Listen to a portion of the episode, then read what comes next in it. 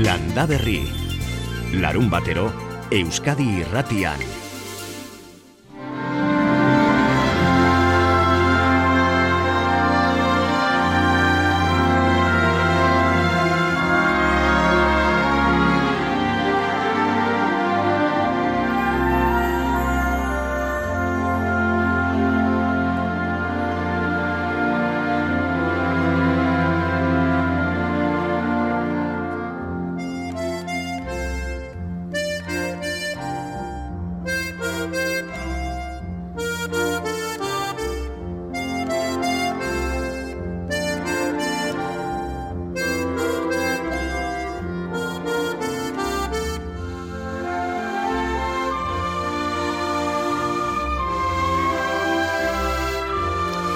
Kaixo, egun on denoi zer moduz. Bueno, entzun duzuei, bai erreketako urek eta euriteak astoratu gaitu aste honetan, baimenik bat eskatu gabe baratza, soro, belardi denak jandituzte, zadorra, arga, ega, urumeako ura handiek. Luiziak non nahi, gaur bazter bidea garbitzeko eguna izango da, basoetan ur zurrunbiloak zenbateko sakonuneak egin dituen eurtzekoa edota zuaitzei eskerragian lurrari eusterik izan ote den ikustekoa. Ur erretena garbitzekoa ere bai, ez dakigu azken orduetako denboraleak non eta nola harrapatu izango zaituzteten, zenbaterainoko triskantza eragin ote dizuen, dakiguna da negua hasteko justu gaur amarregun falta direla negutu egin duela Euskal Herrian alderik alde. Lehen iaian zeuden zuaitzak biluztu egin dira zeharo eta horbelak estali ditu bazter guztiak. Denbora beharko du lurrak, urremari hori guztia xurgatzeko, baina bueno, bihartik aurrera atertzera doala diote guraldi iragarpenek eta gainera datorren astean ateri izango dugula eta eguzkia ere bai, bueno, horri eutsiko diogu, eh? Eta gero bederatzi terdietan pello zabalak emango dizkigu aste honetan berak arantzazun bildu dituen datuak. Itxasoa ere zer esango dugu, arroi bilidazte honetan, oso gainera, olatuak oso gora eta aura itxasortzeko kaleetaraino zabaldu da. Eta hor, nola ibiliote dira arrainak? Zer egiten ote dute horrelako denboralea denean? Batzutan jakin nahiko genuke zeren, ez dakagu eukera hor egoteko eta ikusteko, baina bueno, badakiguna da egiten dutena dela e, ondoratzea, edo, edo profundidadea handiagora jotzea, ez, ordun, hor salbu daude. E, olatua indar asko dago dauka azalian, baina gero ondorago ez dagoen beste, ez dagoen beste indarra. Xabier Irigoien da bera, eta zehazki antxoi buruzari da. Itxasoan ondorantz joaten dira babes bila horrelako itxas arroa denean. Geritza ingo dugu berarekin, aztiko zuzendari zientifikoa da, eta eskatuko diogu kontadiezagula nola topatu duguten bizkaiko golkoko antxoen biomasa aurten. Ba, bederatziak eta amabi minutu orantxe egun denoi, Mikel Fonseca eta bion partetik eta batez ere mila esker, zuzenean edo zeharka landa berri aukeratzeagatik.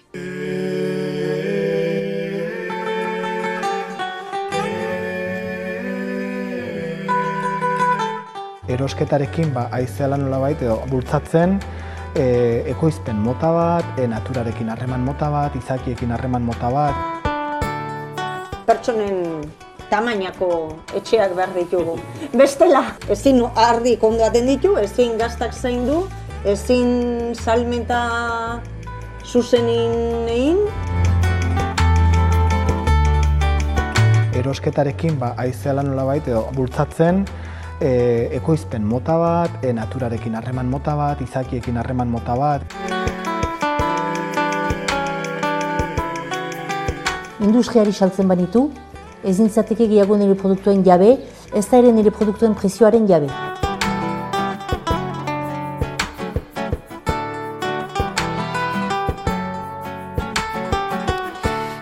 Platerean hasten da mundua dokumentalaren aurrerapen txikia izan da hori. Landarlan ingurumen elkarteak aurkeztu du eta aurkeztuko du Laster Euskal Herriko zinema eta aretoetan. Goratzen duzue Aralar mundua den lurra dokumentalura bat alde bera da aurkeztu diguna. Orain honetan Euskal Herriko ekoizle eta baserritar txikiak izango dira protagonista. Arabako tierra papeli tijera proiektua, Pikunietako Josebe Blanco eta Eskerrarena, Lapurdiko Mikel Auntzain Estigilarena edo eta Iruñeko landare kontsumo elkarteko kidea Oskar Restanga protagonistak.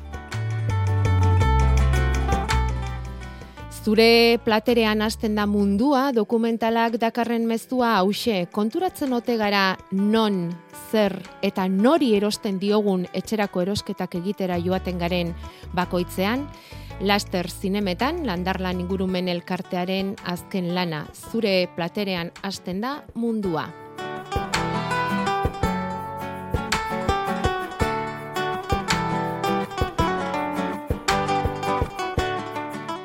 Eneko dorronsoro, ado saltzaude, ideia horrekin. Konturatzen algara kontsumitzaileok non, zer eta nori erosten diogun etxerako behar dugun hori? Eh, ez da erresa, ez da. ez da erresa konturatzea ere. Mm, merkatuak gauza asko izkutatzen ditu. Izkutupe hortan eta jantzi, politiekin jantzita, ezkenean ze jaten dugun askotan ez dakigu. Eta nik usteet, ba, ba geroz eta garbigo daola, jendeari erakutsi behar diogula, zer dagon gauz bakoitzan atzetikan. Eta horretan saiatzen zarete zuek, ezta? Batez ere zuzeneko salmenta horri indarra emanez. Begira esango dizueten ekodorron soro igeldoko esnea ekoizten duen baserritarra da, onda zarte baserrian ari dira eurak lanean. Eta zuk duzun esperientziatik eneko esnea ekoizten duzuen baserritarrok inoiz egontzarete hain estu, hain justu zuen lanean? E, sektorea bai, sektorea egon da lehenago de momentu txarretan, eta nik uste eta haue horrela dela, momentu txarra dela, baina sektoreak eta ez ekoizpenean batez ere gabiltzanak, urteetan lan bat egin du ekoizpen kostua jaisteko e, alik eta etekin onena nola eman ba, baleabidea jarriz, eta prezioa ba, ez da kontutan izan inungo momentutan. Hau da, saltzen dana ez da esne sektorearen esku egon delegatu eginda. Eta momentu honetan, ba, garbi dago, ekoizpen kostu hoien ba, variante asko ez daudela baserritarraren esku.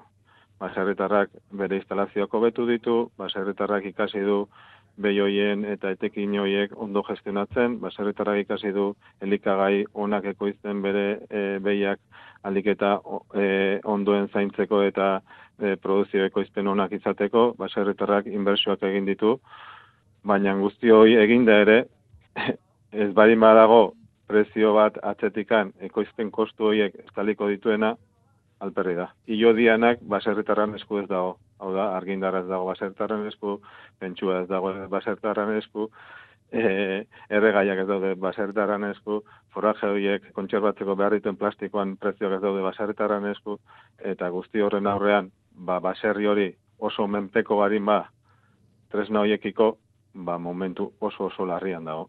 Eta nork ezartzen dio esneari prezioa? Ba, bueno, e, baserritarrak e, eskumen hori galdu badu, edo delegatu egin badu, zaila da momentu hontan errudunak bilatzea. Azken baten asko ari da zabaltzen, ba, ekoizlea ez dagoela prest ordaintzeko. Ekoizlea ez barkatu, ekontsumitzaia. Ez dut uste arazo danik kontsumitzailea. Sektore honi buelta emateko kontsumitzailea ez dut uste danik erruduna. Azken batean, kontsumitzaileak niziur nago kalitateko produktua nahi dituela, gertukoa nahi dituela, eta eskuren jartzen badizkiogu erosiko dituela. Eta kostatzen den prezioetan erosiko dituela. Eta hori, salmenta zuzena egiten duenak, egunero, egunero, bizitzen du, eta e, e, daudelako salmenta zuzena posible da. Eta, eta baserretarrak bizirautare bai. Bizirautea ez litzake izango helburu nagusia, ez da? Ongi bizitza izan beharko luke, baina, ez da, gaur egun nola zaudeten, bizirauteko ere nahiko e, batzu batzuk? Azkenean bizimodu bada, eta bizimodu horretan bizirautea ere parte bada baina garbi dago gure helburua dela nekazaritzak jarraitzea, jarraipena izatea. Ni urte luze batutako eslaboi bat naiz nekazaritzan eta nire baserrian.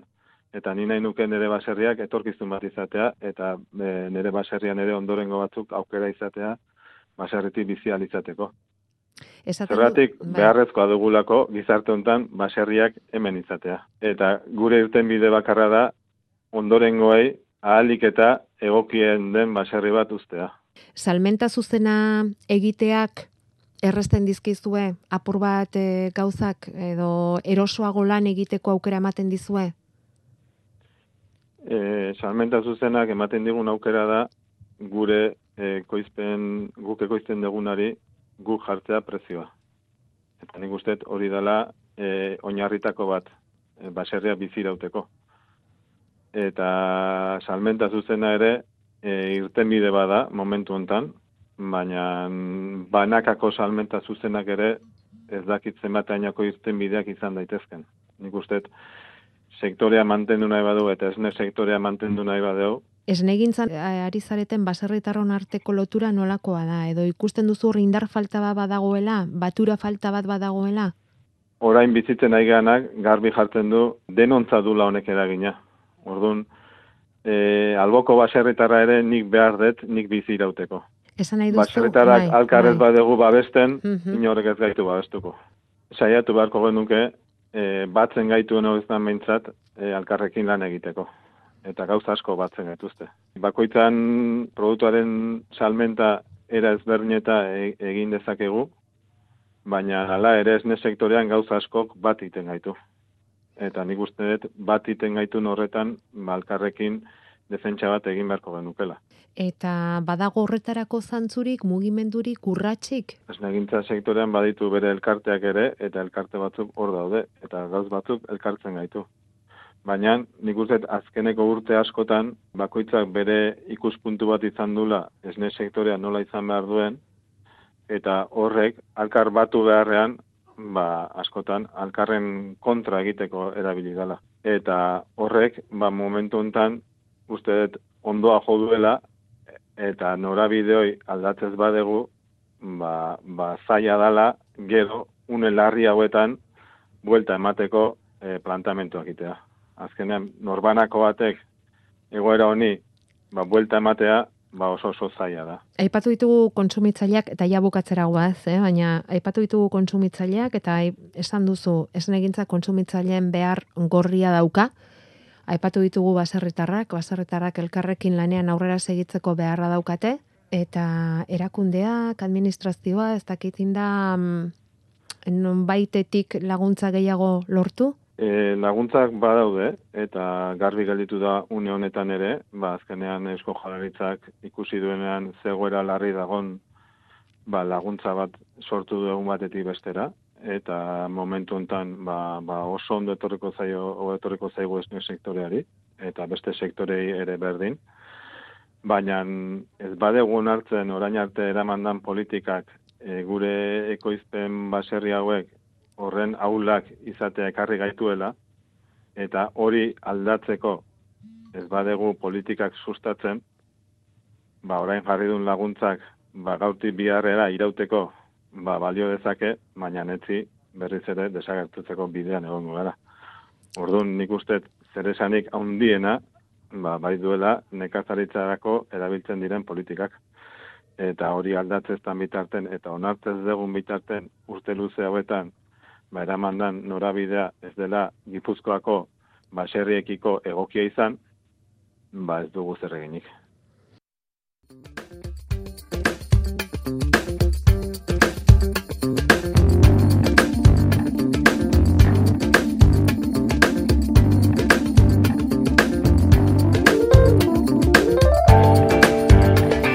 Eneko dorronsoro igeldoko esnea ekoizten du eneritzotamendi eta familiarekin batera onda zarte baserrian. Donostian badituzte esnea zuzenean saltzeko makinak, egiako azoka ere bai eta beste hainbat plaza etxeko esnea zuzenean euren bezteruei saltzeko. Eneko ba eskerrik asko esnegintzaren krisia barrundik nola bizi duzuen kontatzagatik. Ba, mi eskertu ere, ba, sektorearen ahotsa beintza da gizartera iristeko lanean aitzatelako eta balkarrik usiko da. Landa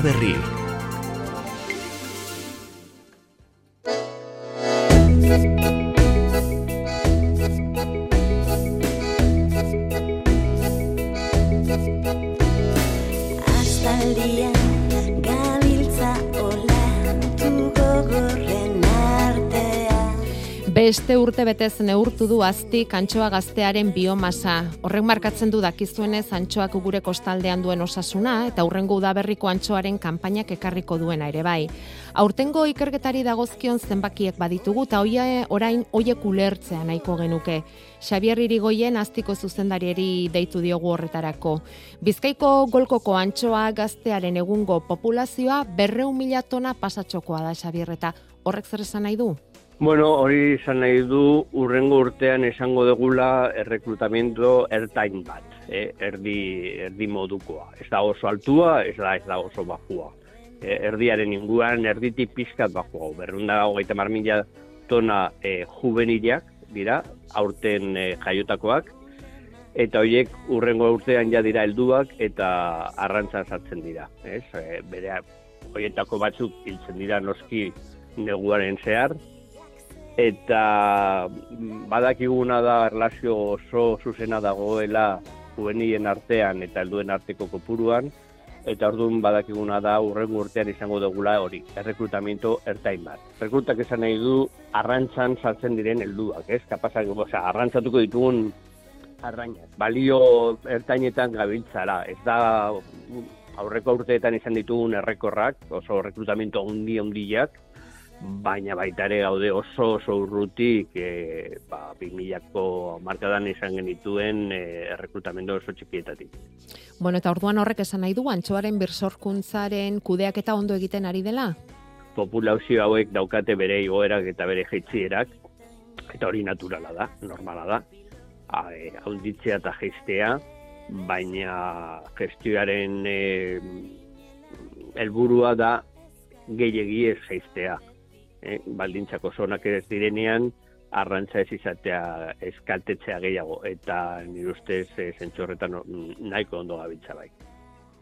Badago aztik egindako antxoaren biomasaren azterketa honetan, arrainaren tamaina e, neurtzen duen eta neurketa hoien datu bilduma ere. Eta urten jabetu dira, pixkanaka, pixkanaka eta amarkada, zamarkada txikitzen ari dela antxoa. Bai, uste du hori ba, nabarmentzekoa dela, ez? E, ez bakarrik antxoan, eh, espezie askotan gertatzen ari da, tamaina geisten ari dela. Ikertzen ari gera, ez dakigu oso argi zergatikan, e, arrazoi bat bai badakigu, hori da e, aldaketa klimatikoaren emaitza bat, urberoagoan antxoa eta beste espezieginak e, tamaina geisten dira, txikitzen dira. Eta ikertzen ari gera, ea beste arrazoirik dagoen, baita igual, e, oso ugariak izan direlako, e, azken urteetan ba, izan daiteke baita ere ba, janari gutxiago agotea bakoitzaren zat, eta horregatik e, tamaina gutxio txikiago izatia, ez? E, ez, ez dakigu nola banatu bi faktore horiek, ez? E, temperaturarena eta e, oso ugariak izatearena.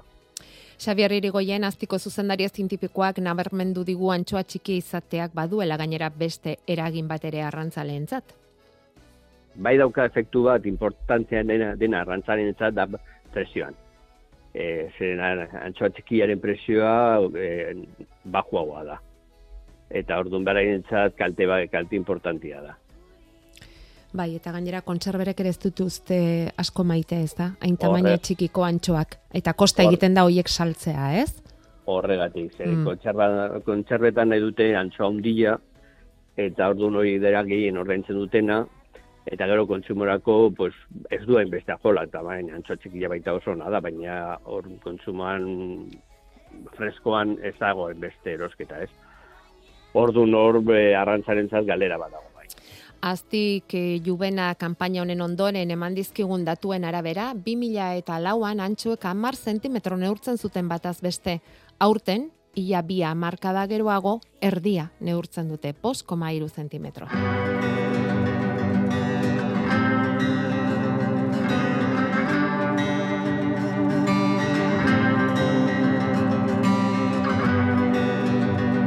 Ostoak zuaitzetan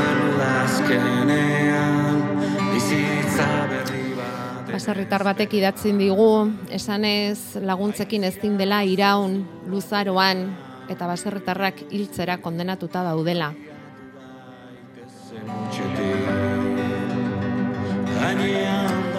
Jakob Errekondo, kaixo egunon. Egun ondanoi. Durangotik bueltan Miramonen, Mhm. aspaldiko partez, Bai. Txabirian hemen gehiatu gen. Ze impresio egin dizu. Gure negutegi honek, negutegian bezala gaude eta plastiko zinguratuta. Bai, kartzela emateu. Aizu, baina hemen gaude, eta aurrez aurre gaude, aspaldiko partez, Bai. eta ondo gaude, ez? Bai. Ondo Bueno, gaude. Ustez bai, bintza. Bai, hori da, ustez bai, bai, bai. Bueno, eta zer moduz Durangon, Ba, oso ondo, gaur zortzian ginen, oso ondo, bai. oso ondo, ondo joan zaizue azoka? Bai, bai. Bai. Nik egile esan da, ez duen uste, alakoa izango zanik, eh, batez ere, ba, hain, ez dakit, hain, ba, zirudien e, gerra zetorrela, ez da? Eta ez dakiz, jendia, eta atera, eta sartu, eta... Itzordu hartu behar, eta Bai, bai, eta bueno, ba, ondo. ondo moldatu zarete, bai. Bai, bai. Salmentarekin ez dira hain gustura hainbat sortzaile, ez dakit, zuek zer moduz moldatu zeraten ilargi egutegia, agenda... Ba, oso ondo. Bai, Oso ondo. ondo, bai. Txeko landariak ondo. ere bazirenan, oso ondo joan Bai, da. egile esan da guria sekta baten antzekoa da, eta orduan jende oso fidela daukagu. Eta bai, ez, ez nahi sarritzen, ba, jendia kejatzia, ez da. Baina, bueno, ba, ez guri gu ezin kejatu, ezin geha kejatu. Ezin zarete kejatu. Eta jende asko etorri zaigu, eta betikoa ba, galderak egiten, e, proposatzen, e, bueno, zelan dotori egiten deguna, bueno, Esan ez. Bai, hortarako bazegoen parada, ez da, hortengo azokan, Bai. lasaixiago, giroa... Bai, jende gutxixiago, bai, eta- ez, bai. harreman hori garatzeko aukera gehiago zegoen. Bai, Bueno, eta gero argiaren estanean, zendabelarrek dakitena. bai. Ze liburu ederra garbine larrearena. Bai, izugarrizko liburu puska indigo garbinek, Bai. Eta, bueno, egila nabarmendu zan, ba, jendia bere gana nola jute zan, bueno, Bai. jendetza demora guztin, e, galdezka, bai, bai, bai. Bai. Mhm. Eta bidali dizkigu, hainbat ale, berak sinatuta gainera, landaberriko entzulentzat osasuna opaz, hemen dauzkagu, eta, bueno, ba egingo dugu banaketa. Ederra da liburua, zeuk ere baduzu partea honetan gainera, Jakoba, Bueno. esan berra daukagu pixka bat, bai, Parte behintzat, txiki bat, ez, bai. parte txiki bat, bai. Mhm. Deskribapen botanikoa egin duztula liburu honetan. Mhm. Berrogeita bosten bat zendabelar badaude, bueno, gero ukendu, xarabe, e, hortzore, zer ez dago hemen liburu, benetan, ederra, bueno, bizi baratzea Hmm. ezagutzen duenak hau ere ezagutuko du. Eh? Hola, pixka bat Mhm. estilo beretsukoa da, eta Bai, bai. Bai. Eta netzako liburuaren planteamentua, e, e, zein erresa dan ulertzia eta, bueno, ba, azkenian bultzatze zatu e, praktikara bai, ematea. egia, egia, eh? Zendabelarren mundu horretan murgiltzera, eta Bai, Bai, bai, bueno, joango gara, poliki-poliki izango dugu ondorengo egunetan, eh? e, Iztenak bakarrik ere, bai. Iztenek bakarrik ere merezi dute, egia Mhm. esan, be, belarren iztenek ere. Bueno, bauzkagu sendabelarrak alde batera utzita bestelako galderak ere, kendu, kendu jertxea. Zaitez forman. Pello zabala ere laizter izango dugu gurekin, ea ze kontatzen digun. Eta begira, Jakoba, ondo iruditzen baldin bazaizu gaur, e, kibiekin hasiko gara. Luis arduratuta dago eta euren eremuan eta sailean dituzten kibiekin. Zizurkilen da hau, Eta kontatu digu, ba bueno, kibi sail badaukala eta ederki asko eman diotela, gehiegi ere bai zenbait urtetan, baina azken aldi honetan badituzte arazoak. Lehengo urtean bat ere lorerik ez zutela hartu dio, ondorioz fruitu gutxi izan genuen eta oso kaskarrak. Aurten dozena bat lore ikusi genizkien eta fruituak gehiago eta handiagoak izan ditugu, baina gutxi. Zuaitzak indarra handiz daude, kimatzerakoan izugarrizko adarpilak kendu behar izaten dizkiegu, Eta jakinaiko luketena da ea zer gertatzen zaien. Bastanen ere ba omendu lagun bat esan diona berdin gertatzen zaiela ere. Zu badakizu kibiek, ez dakit, alako gaixotasun orokorren Mhm. bat duten edo Ez takatorren berri. Ez daukazu horren berririk. Nahi bezu, gu etxian aurten nainako ustaik ez deu sekula izan. ai ba, Karagarria. ai ba. Bai, bueno, a ber, nik ustet e, e, lorealdin egon daitekela arazua, beak esaten duen bezala. Hoi ikusi beharko genuke zergatikan lore gutxi eman duen. Kibik izate ditugu e, arrak eta emiak landariak. Eh? Oso espezie gutxitan gertatzen dana. Espezie gehienak hermafroditak dira, bisexuak batera dituzte, landare bakoitzak, baina kibilan kasuan landare batzuk dira erabat arrak eta beste batzuk erabat emiak. Eta lorealdia ez du batera ematen normalian. Eh? E, lore batzuk e, bestiakin bateratxu gertatu daitezke, baina orokorrian ez. En, eta egin, egin beharrezteguna da inausketa batera. Hau da, nire ustez, e, kakua. Hau da, e, emiak inausi behar dia frutari e, eusteko eta nahiko fruta e, haundila eta e, ona garatzeko e, adarrak utziz, hau da, bastante adarkendu behar zaila, etik sasi bat bezala dakibila, eta harrak aldiz utzi behar oso osoik eta gero inausi, hau da, lore aldila igaro eta gero. Batak eta bestiak batea inauste bali maitugu, emiak on, ondo etorreko zaizkigu, baina harrak lore gutxi emango du. Zertikan, ba, bueno, ba, bere lan bakarra dana loriak ireki eta polena zabaltzi hoi, e, ba, moztu ingo jaulako. Lore gutxi emango du, eta orduan polen gutxi zabalduko du, baina nik ustet hortaino jakingo dutela pentsatzen dut. Hau da, e, emiak inausi berdiala neguan bukaeran, udaberrian hasieran, eta aldiz, ba, arrak inausi berdiala lore aldian ondoren. Eh? Apirilean, maiatzean, noiz ematen dunan arabera. Eh? E, hortikan etorri daiteke arazua, ez dakit, ez dakit. Eta bestela, ba, ez dakit, zegertatu daiteken. Dakit. Bueno, eh, esatu duzu hortaraino jakingo dutela. Agian Luisek eta bere ingurukoek bai, baina kibigintzan jende asko ari da, eta egon, mm. egon liteke bakarren bai, bai, bat horretaraino ere ez dakiena, eta errepaso mm. txiki bat egitea ongi legoke. Mm Bueno, ez dakit eta gainera entzan zer moduzko izan den zuen usta. Jakobak dioenez, zeuren etxean izugarria. Bueno, arazoak ditugu porruarekin ere badakizu eta aurreko astean aipatu genuen egia da. Mm. eta eman zenuen porruaren harrari kontra egiteko alako mm, nahasketa bat, ezta? Bacillus, hmm. nim eta xaboi potasikoa galdetzen bai. dizutena da em, ze neurritan nahasi behar diren eta zenbatero bota porruari arrak usatzeko. Hori uste dut esan genuela ala ere, arra sortu aurretik ala? Eh, Edo arra denean ere bai, ikusi aurretik. Ikusi aurretik, zatikan, arra hoi ikusten degunian ja barruan dago eta ez hoi bakarri baizik eta ja normalian krisalida bihurtzen danian e, hau da berriro eulia e, bihur, metamorfosia egin da eulia bihurtzeko e, dagonian ikusten da e, ordun ba harrak egin dun kaltia baia pasata da ordun e, ikusi aurretik egin behar da tratamentua. Mm. Eta nik izango nuke baita landaria behare eroste balima dugu. Eh? Jarri aurretikan landaria ondo busti. Hau... Proportzioa, ba, proportzioa normalian erosi degun e, markak edo, bueno, ontzileak beha jartzen du. Eh? Hainbat litrok, zenbat litroko, hainbat gramo. Bai.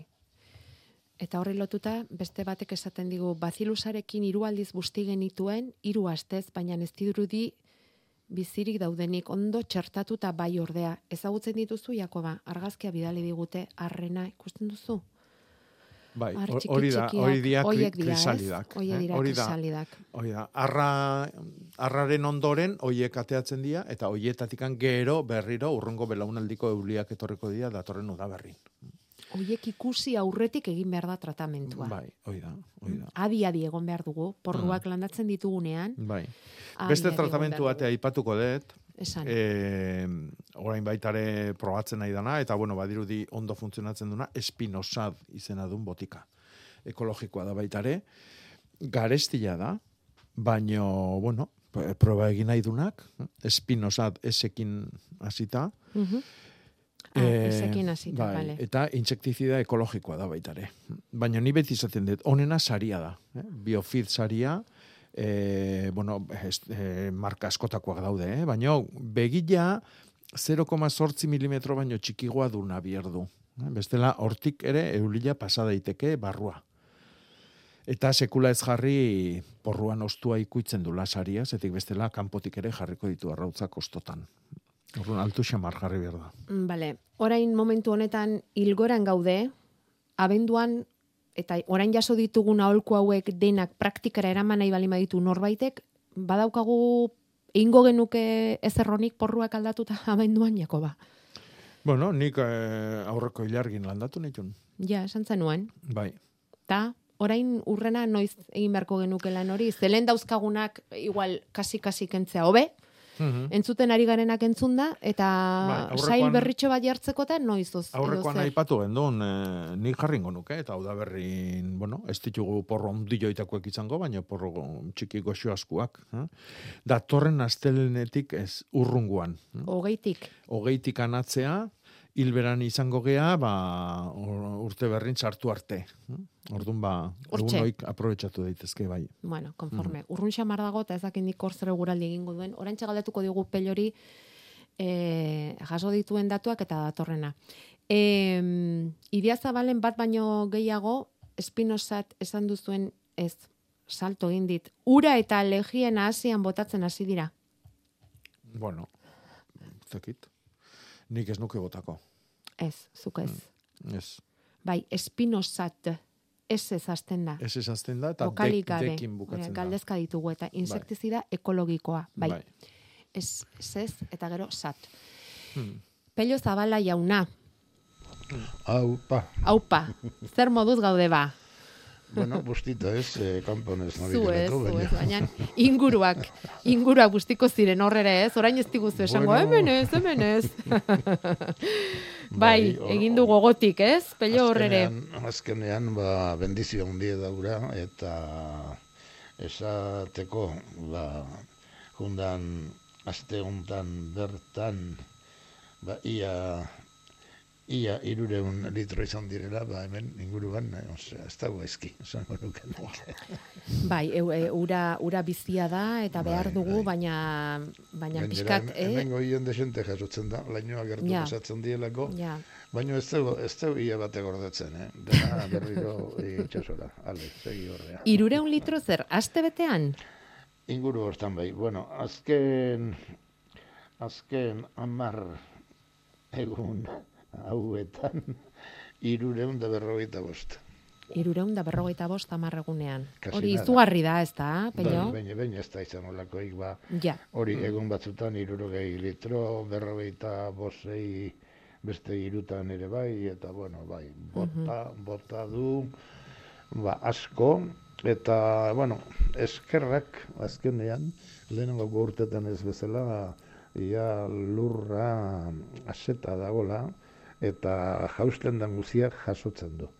Ez da juten aldapetan behera hor errekatxoak eginaz, ez lurra jaso eta errekara dijoa lurraren eh, barrutik, eta bueno, dago, eta Horrela dago. Eta orain Bai, jakin nahiko bai. genukena da, pello, atertzera doala, Mhm. esan Bueno, digute, eh, badaki, bueno, iragarpenek ala diote, eta Bai, hori. Eh, atartuko lehen- alduela, noiz bait, ez? Bai, lehen esan dudan bezala azken eh, emeretzi hogei egun hauetan bota duen guzti horrekin, mm, eh, estelareun da be- berrogeita hamar bat litro izan dira, Oain e, iatorriko da bestelakoa, nola Mhm. ere. Gaur ja e, gehiena bukatuko du euritan, eta beste giro bat dator, ja datorren asterako, eguzkia gehiago ikusiko dugu, eta lasaiago, eta Bai. ja euri kontuak ez, baina, bueno, Aize pixke bat suabe-suabe, eta oraindik laino desente egongo da, inularrean, goizaldean, baina urdinuneak ere ikusiko dira, ateri izango da gehiena, Mhm. eta eguzkia eta lainoska batzu, ba, olaxe joango da, e, e, urrengo Ai, bederatzi hamar Ze egun hoietakoa. Bai. Eta berotu berotu ez dut esango, baina goizean 6 zazpi gradu izan daitezkenak, ba gero amabi, amairu, amalau, alako batean amasei ere bai, hortxe, Mm. mm, Bueno. oraindik, ba hori, ezin esan beroa izango denik, eh, Espero. azkenean, hombre, abenduan. E hori da, espero ere berorik ez dugu, Bai. espero, pello, baina ateri Eta eta, eguzkia be- e, izango dugula jakitearekin konforme, Hori. konforme gara. Eta neguan Sartzera goazela, osea hori da, que- bai, hogeita batean, hori da. Baina sanidade bat izango dula deia ireak eta bai eguzki eta lainosken jokuak ba hori ikusten da. Eta Konforme. hori ateri dela, ba, bueno, Ederki, izan duguna izan eta gero. Bai, bai, bai. Ba, datorren astera arte, datorren astea gainera neguko temporen egun, Horre, astearen hasiera bai. izango da, hori da? Eta bai, bai. eh, komentatuko dugu eta adi egongo gara. Pello eskerrik asko. Bale, bai. Landa Berri. Baserritik zuretzat zentzuzko merkataritza. Gipuzkoako landa eremuaren eta saltoki txikien etorkizuna bermatzen duen erosketa jasangarria. Bisita gaitzazu baserritikzuretzat.comen eta sare sozialetan. Euskadi Irratia. Amarrak arte, landa berrin. 6 zortzi zortzi, 666 000 WhatsAppa zuen eskura. Eta baita telefono ere, bederatzi lau iru, 0 bat, bibi, 00. Ateri izango dugula datorren, hori esan du pelok, aste bete amarregun fresko, baina ateri eta eguzkera ikusiko dugu.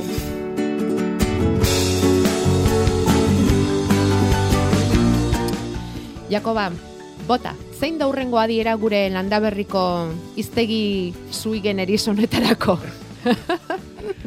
Bueno, hemen ikusten dugu WhatsAppian zornotzatik idatzi digutela, kibiak apirileko lehiak errezitula eta Bai. horretekan ez dituela jaso. Mendatan aldiz, e, Bai. kibi asko izan dituela urten, Bai, e, lehen aipatu deuneran inausi ondoren.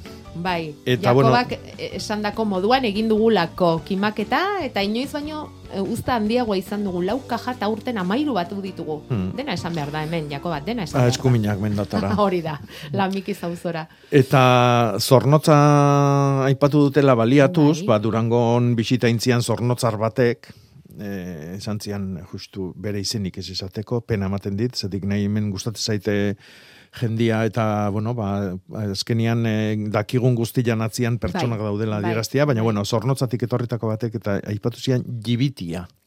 Gibitia. Jibitia, bai, babarrunak urkultzeko, edo guk esaten dugun bezala, aletzeko edo irakurtzeko e, tresna, eh? makil bat, buruan e, olako junta berezi badutena, en- ede berezi baten bidez, bi makil lotzen dira, eta bati heldu eta bestiekin jo egiten da.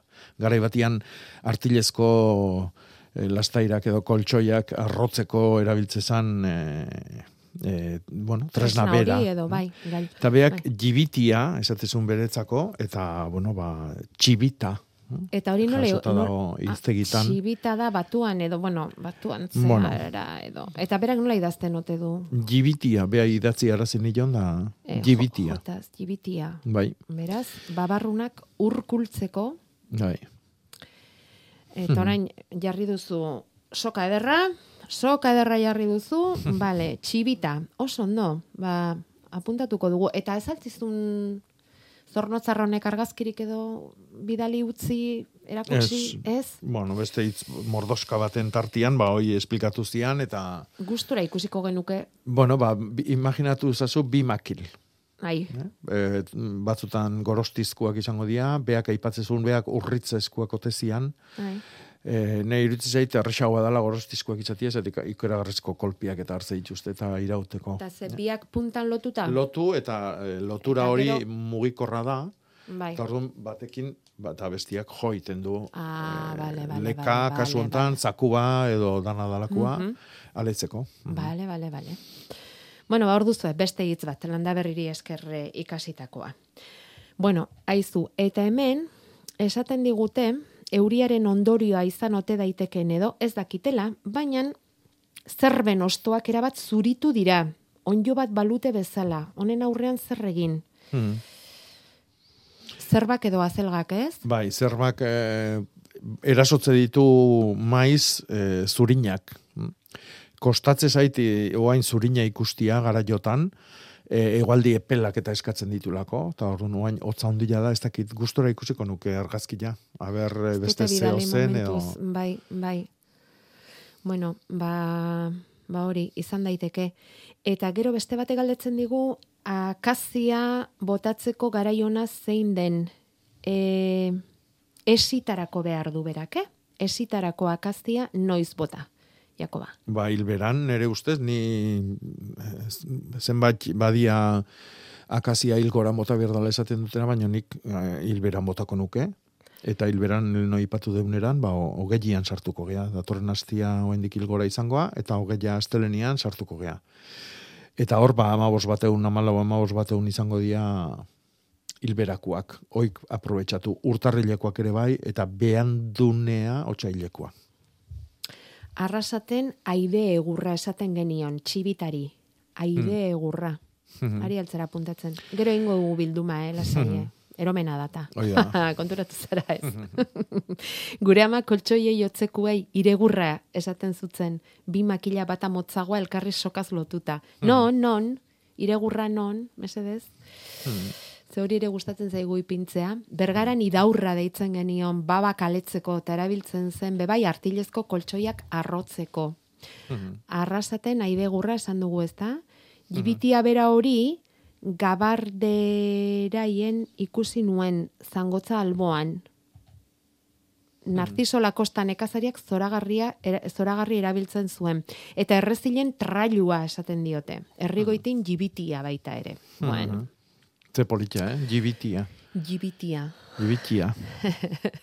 ba, eta jaitu zaigu behi da zer ba zurila. Nik esango nuke, Bai, hoi, hotza edota kaskabarran ondori joa dela.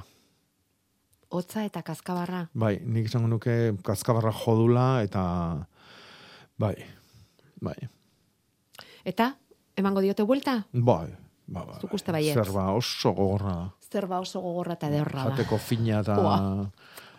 Goxua da, baina Bueno, berez gogorra. Ez gara hainbeste horrela pentsatzen dugun, oke? Zer? Zerbak ez dauka oso fama ona gaixoak. Bueno, jendia geho zin gauza esateu. Ja, eta egin ere bai, baina, bueno. Beira, hemen azaroaren amazazpian hilarra eta bababeltza ere nituen, bababeltza? Bai, ba, beltz txikia. Ah, txikia da. Hainbeste euri egin ondoren, aurten janal izango ditugu gure hilarrak eta babak edo akabo, Jakoba? Aurten ez, baina datorren urtien, bai. Zuk uste baietz? Bai, zetik ez. Oiek ere otzai arki eusten diote. Mm. Justu jaio berritan harrapatze espalimatu, bai. Bueno, Ba, horretarako, bai. Ba, bai. Bueno, eta ondarribitik galdetzen digute, lagestromia arbola komenia ote den kimatzea, eta noiz. Mhm. Zer da hori? Eh, la gestroemia da, bueno, ba, udaran lorez jazten dan e, zuaiska, arbol formako zuaiska bat, azal oso dotoria duna, udazkenian eostuak kolore oso politia dituna, laranja, gorri bizi, tarti hortan ibiltzen dana, Eta lore, lore hola multzo handik emate ditu udara udaran. Arrosa, eh, txurik ere badia, arrosa eta gorrian tarte hortan. Eh. E, bai, inaustia komeni da. Eh? Baina gehiagi ez inausi. Eh? Toki askotan gehiagi inausten da. Eta orduan adar oso luziak ematetu adar berrik eta haren puntan loriak eta adarroi berrian nola dan da oso luzia lorian kargakin okertu eta makurtu egiten da eta pena da. Eh?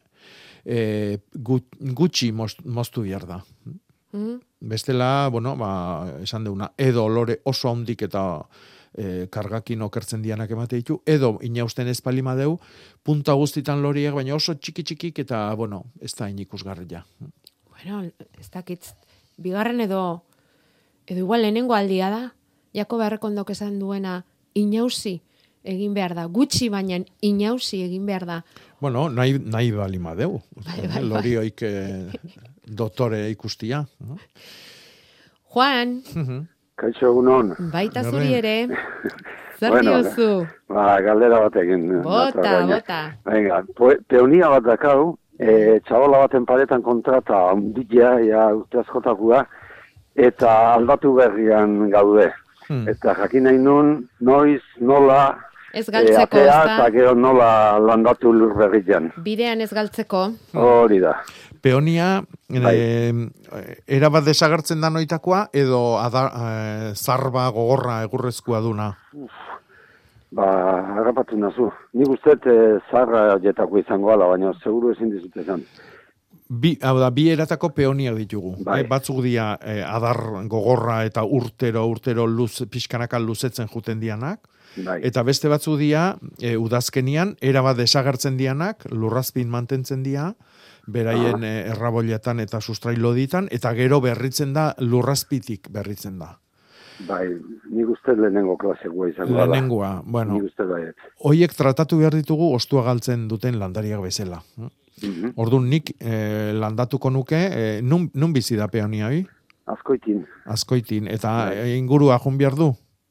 Nola? Ingurua, osan e, toki beroago batea jungo da, edo toki Bai, bai, berian ingurura, geatuko bai, da? bai. Azkoititik azpeitira.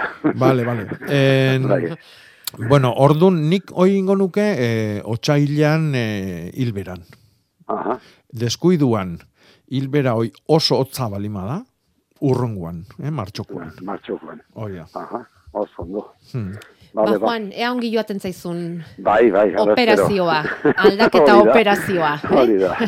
Ba, Agur, asko, eh? agur. Jo. Isabel, Bai, egunon. baita zuri ere. ber, jakin nahi nuke eh, urrungo hilberan babatxurria inleiken. Baba txurila, Ba, babatxurria, ez. Baratxuria. ah, baratxuria. Baratxuria. Bai. Baratxuria, bai. E, bai, bai, bai, bai, bai. Ba, inleike guaindik. Bai, oain dikane, bai. Eta, baino, e, behan dutxoia da burutako nahi bali madezu. Bai, burutako ba. Bueno, ba, orduan aprobetsatu eta intzazu aste hartian bertan. eh? Ah, bai. Bai, edo aste azkenian. Eh, ez, eh, aste honetan, datorren astean ez, eh, urrunguan, eh, hilberan, eh, bai. San Tomas egunean. Bai, San Tomas euna edo San Tomas biharrena. Biharrena Bai. igual, obia. Bale, bale. Bale. Bueno, ba, uxe jakin nahi nun, eh? Vale, ba, eskerrik asko.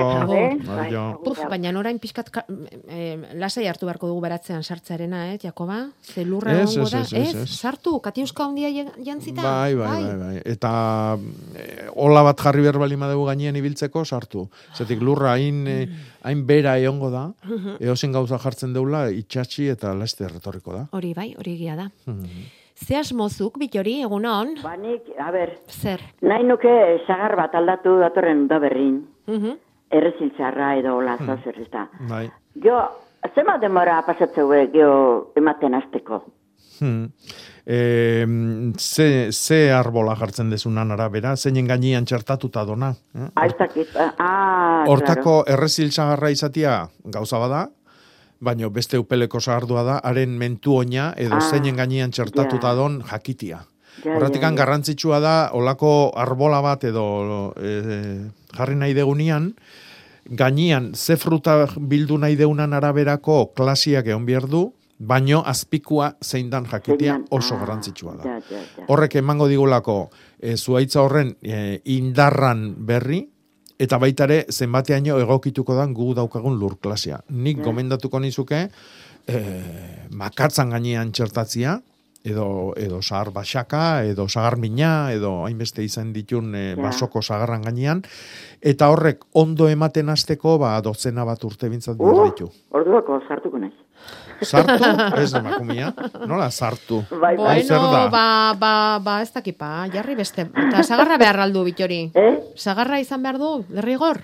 Bai. Bai, eh? Ez que beira, dauzkat Az- bi. Azkarrago datorren zerbait jartzeko. Esaten zakit, dizun bestela? baita ere, izan leke, beste ez zer baino. Dakit, Bi, ba. bi zagar dazkat eta ez du, eh, ne guztoko zaharrek ematen. Ah. Eta oik bota eta beste bat aldatu nahi nuke. Bueno. Horregatik antzan. Ba, ba, intzazu aldan askarrena. Eta Bai, bai. bi aukera egin dit- ditzakezu, bat da, e, tipo hortako bat jarri, eta beste bat, beste mentuin baten gainean, e, ba, lau, bos, sei urtea ematen hasten da noitakoa, enanu Bai. oitakoa. Oso ondo. Baino geho, igual zujun baino leno jungoa bea, eh?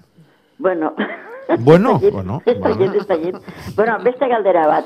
Aizate porru bakina, bainik porru badakat, mirando pa abajo, esatean bezala. Bai. Da, osea, mm, zurtoko hautsa aldatuta setun, ez erre efetu ingo aliteoliko, o... ez Lurrai bai, baino arrai ez. Arrai. Arrai ez. ez. Da, orduan batez. Bai.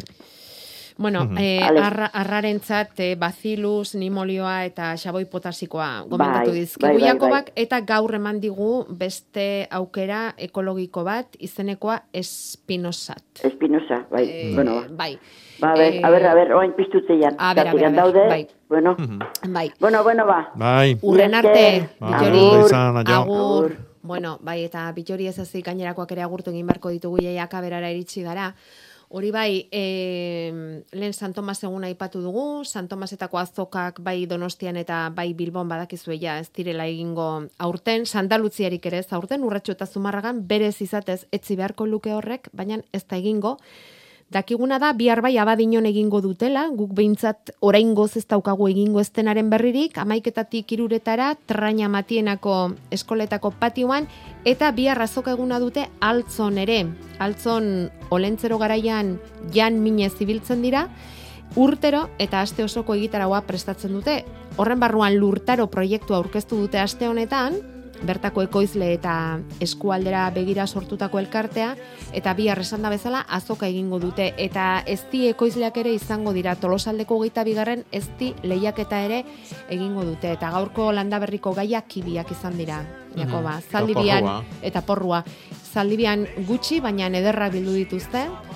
Eta gurasoek kibiak aldatu zituzen ia zaian, ikasi nahi dute, eta neuk ere bai. Jakobaren zein liburutan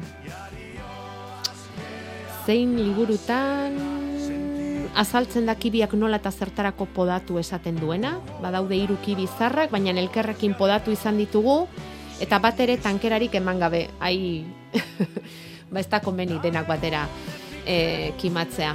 Jarraituko dugu. Nora bidaliko dugu agenda? Agenda, ba, bueno, a ber, eh, peonia noiz aldatu galdetu du nahi.